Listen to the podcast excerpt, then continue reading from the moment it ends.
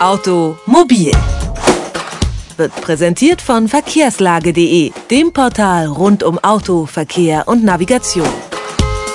Wer sich einigermaßen mit Autos auskennt, der versucht sich gerne auch mal an kleineren Reparaturen. Ersatzteile lassen sich schnell im Netz besorgen, doch der Markt ist mittlerweile auch voll von Fälschungen. Aber sind die eigentlich schlechter als Original? Und was sollte man beachten, um nicht einem Betrüger auf den Leim zu gehen? Diese Fragen stellen wir Ludger Mons vom GTÜ, der Gesellschaft für technische Überwachung, die vor gefälschten Autoteilen aus Asien warnt. Einen schönen guten Tag, Herr Mons. Schönen guten Tag, ich grüße Sie. Wie wahrscheinlich ist es denn, dass ich an ein gefälschtes Teil gelange? Äh, das ist sehr stark davon abhängig, wo ich mein Fahrzeug reparieren lasse. In Markenwerkstätten oder in freien Fachwerkstätten ist die Gefahr relativ gering. Beziehe ich allerdings die Fahrzeugteile aus dem Netz, habe ich also keinerlei Gewährleistung, wo die Teile herkommen. Das heißt also, die Gefahr, dass ich an gefälschte Teile komme, ist schon ziemlich groß.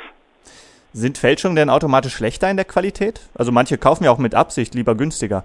Ja, man muss schon unterscheiden. Es gibt also Teile, die einfach nur qualitativ ein bisschen schlechter sind. Es gibt zum Beispiel die sogenannte Erstausrüsterqualität oder nachgebaute Teile, aber bei den Plagiaten bzw. bei den Fälschungen geht es ja darum, dass ich äh, Teile sehr günstig bekomme und äh, entsprechend oftmals äh, viele Prüfungen gar nicht durchgeführt wurden, die notwendig sind, um die Bauteilfestigkeit zum Beispiel festzulegen. Also wäre es auch schon mit Gefahren verbunden, wenn ich mir jetzt selber solche Teile einbauen würde? Das ist unter Umständen schon äh, relativ gefährlich bis nahezu lebensgefährlich.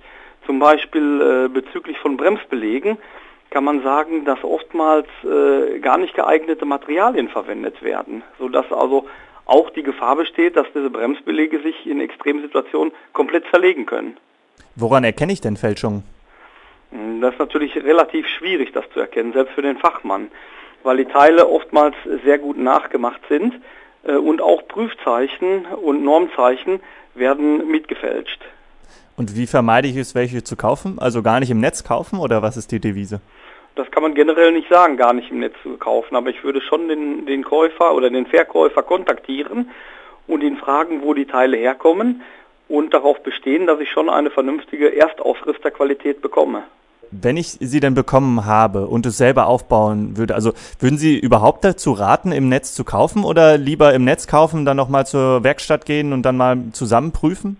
Das wäre ja recht umständlich dann. Ja, das, das würde auch nicht viel Sinn machen. Viele Werkstätten äh, weigern sich ja auch, äh, mitgebrachte Teile einzubauen, da sie dafür keine Gewährleistung übernehmen können. Äh, also die Gefahr im Netz ist natürlich immer relativ groß. Wie gesagt, man kann es also selber also kaum unterscheiden. Äh, und ich würde vielleicht einen Online-Shop nehmen, der also schon namhaft ist, wo man vielleicht so ein bisschen Sicherheit zumindest hat. Also sprich im Netz darauf achten, dass es irgendwie weitere Zertifikate, also dass der Shop wenigstens eine gewisse Authentizität bzw. Glaubwürdigkeit mit sich bringt. Also das macht, das macht schon Sinn. Es gibt eigentlich so eine Devise, die kann man beherzigen, da liegt man schon immer nicht ganz verkehrt. Und zwar würde ich als Käufer immer besonders aufmerksam werden, wenn, wenn ich selbst schon der Meinung bin, dass die Teile zu diesem Preis eigentlich gar nicht äh, hergestellt und verkauft werden können. Also da muss man schon stutzig werden. Sagte Ludger Mons, er ist Sachverständiger bei der Gesellschaft für technische Überwachung. Vielen Dank dafür, für die Tipps. Danke, Herr Mons. Alles klar, bitteschön. Schönen Tag noch. Automobil. Jede Woche. Präsentiert von verkehrslage.de.